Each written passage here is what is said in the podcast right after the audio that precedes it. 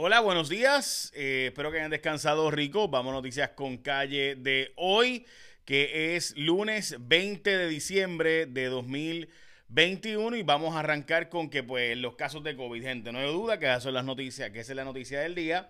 Eh, pues sí, se nos fue la mano bien duro. Ya el caso, por ejemplo, el concierto de Bad Bunny ha sido clasificado o calificado como un super spreader event, un evento de superpropagación del COVID. Esto porque, como saben, pues ya se reportan más de 990 casos, 960 casos directamente relacionados al concierto. Por si acaso, lo importante aquí eh, no es el evento, no, que no es el único. Eh, tenemos más de 3.000 casos, así que no es el único caso, obviamente, de, el de Bad Bunny. Así que digo eso para que se entienda que no estamos tirándole necesariamente a Bad Bunny. Es un asunto de que eh, hay una variante nueva, y probablemente el Departamento de Salud debió haber previsto que había que tomar ¿verdad? protocolos con mucha mayor eh, premura. O de lo contrario, pues podría pasar lo que está pasando. 3.000 casos en un día, eh, que fue el día eh, que rompió el récord de nuevo. Así que esto, de nuevo, lo que llaman un super spreader event o un evento de super propagación de contagio, pues sin duda ocurrió. Pero además de eso, ha habido otros casos eh, y otros, ¿verdad? Más de 3.000 casos, así que una tercera parte se deben al concierto, según dice Melissa Marzán, eh, de las 960 personas que dieron positivo, de, han dicho recientemente, perdón, que han dado positivo después de haber ido al concierto. Dicho eso, eh, vamos ahora a lo que sería el Día Nacional o el Día Nacional de la Sangría. Así que hoy es el día también de los villancicos, de ir por las casas y hacer villancicos, y también el día de los juegos de mesa.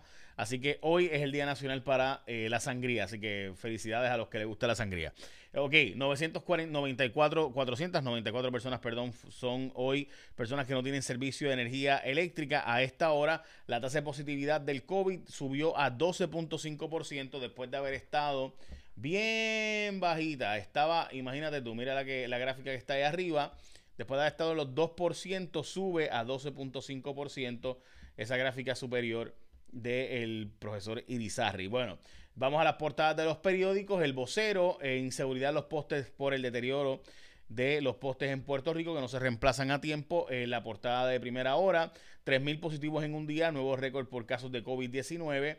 Eh, también la portada del periódico El Nuevo Día, objetan límites, elecciones especiales. Esta fue la portada del periódico Día de, Nuevo Día de ayer.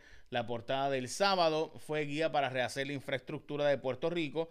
La del, la del domingo es un tema que yo llevo hablando muchísimo y me, me alegro que finalmente tantos otros medios estén recogiendo ese tema y es que debe abrirse elecciones generales cuando se va a sustituir un alcalde, particularmente cuando va estamos a tres años de las próximas elecciones este, ¿verdad? Son lógicos, de abrirse elecciones porque la gente no vota por el alcalde en su pueblo basado en los partidos políticos necesariamente y eso está demostrado con alcaldes como Cano que sacaba 78% de los votos eh, cuando el PNP obviamente sacó más que 33% para la gobernación. Eh, así que, de nuevo, o sea, para el PNP como institución saca 30 y pico por ciento, pero entonces Cano saca 78%, pero solo puede sustituir el PNP. Eso no tiene ningún sentido. Así que pues me parece importante eso y finalmente fue la portada del nuevo día. Yo llevo hablando de esto muchísimo, ustedes que me escuchan todos los días lo saben. Eh, también la portada del nuevo día de hoy, alza en casos de COVID, cambia las reglas del juego y lo que está pasando en el caso de la alcaldía de Cataño. Joe Manchin dio el golpe letal a proyecto que representaba el Seguro Social para Puerto Rico. Ayer en una entrevista con Brett Bayer de Fox News, rompió eh, la radiola. Joe Manchin, este es el senador que aunque es demócrata, se comporta como conservador porque es de un estado como West Virginia, que es un estado bien trompista. Así que él es un senador, básicamente de los pocos, si, el, si no el único que queda de los estados que ganó Trump por tanto, que puede todavía ser demócrata, y él eh, votó en contra, de anunció que iba a votar en contra eh, al proyecto del Build Back Better, y esto pues significó, en síntesis, pues lo que ustedes saben que significó, eso mismo, pues significó que el proyecto no se va a aprobar sin el voto de él. El voto de él es el voto instrumental. Explicar un poquito más qué significa eso para nosotros en Puerto Rico. Pero antes llegó el momento de que tú hagas tu orden navideña. El plato navideño de Martins Barbecue que alimenta tu espíritu navideño con pernil asado, arroquizado, codito, agua refresco todo eso por 7.25. Así que es un plato navideño de Martins Barbecue que de nuevo es pernil asado, arroz guisado, coditos, agua refresco, todo eso por 7.25. Y además te llega a donde tú estés, a tu casa, a la oficina, donde tú quieras, con Uber Eats, DoorDash, Uva y dame un bite. Así que solo en tiendas participantes, hoy esto es para Martins Barbecue. Ya lo sabes, qué rico, ¿verdad? Este, a la gente de la diáspora lo siento. Este, así que ya sabes. Martins Barbecue. Entregan con Uber Eats, DoorDash, Uva y Dame un Bite. Bueno, vamos a lo que representa el voto de Joe Manchin de West Virginia. Joe Manchin, primero que todo, es el presidente de la Comisión de Recursos Naturales, o sea que es el presidente de la comisión que toca los temas de Puerto Rico. Así que es bien importante entender eso. Y eh, este senador es un senador que es demócrata, pero conservador, y él es el voto clave junto con Kingston Cinema de Arizona, que porque son los dos demócratas que aunque son demócratas y se reúnen en el caucus con los demócratas, se comportan bastante de centro y muchas veces como republicanos. ¿Qué pasa?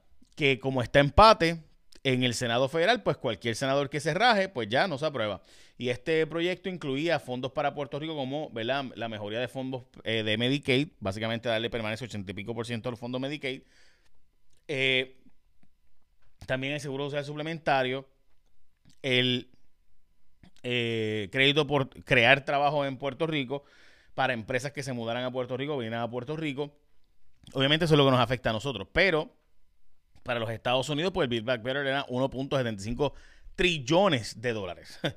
Se estamos hablando de que ayer esta fue la noticia y hoy sigue siendo la noticia más importante de todos los medios de Estados Unidos, eh, porque pues Joe Manchin le dio un, le dio un tablazo. De hecho, se lo eh, llamó ayer a eh, la Casa Blanca media hora antes de hacer la entrevista en Fox News Sunday, que recuerda que se fue Chris Wallace y ahora va a estar rotando diferentes periodistas, así que ayer era un día extremadamente importante para Fox News y le dieron el tablazo del día con Joe Manchin diciendo en Fox News que él iba a votar en contra del proyecto, que intentó todo lo humanamente posible de votar a favor, pero va a votar en contra del proyecto. By the way, Brett Bayer hasta se sorprendió y dijo, ¿esto significa votar que no? Sí, significa que no. Bueno, en fin, fue un momento eh, bien noticioso, pero por otro lado, pues una, un, golpe político gigante a Joe Biden y a la, al Partido Demócrata ayer. Julia Kelleher le dio una entrevista a Oscar Serrano del periódico digital Noticel y le dio esta entrevista diciendo que la reforma, ¿verdad? Que sus reformas amenazaban el control partidista sobre el Departamento de Educación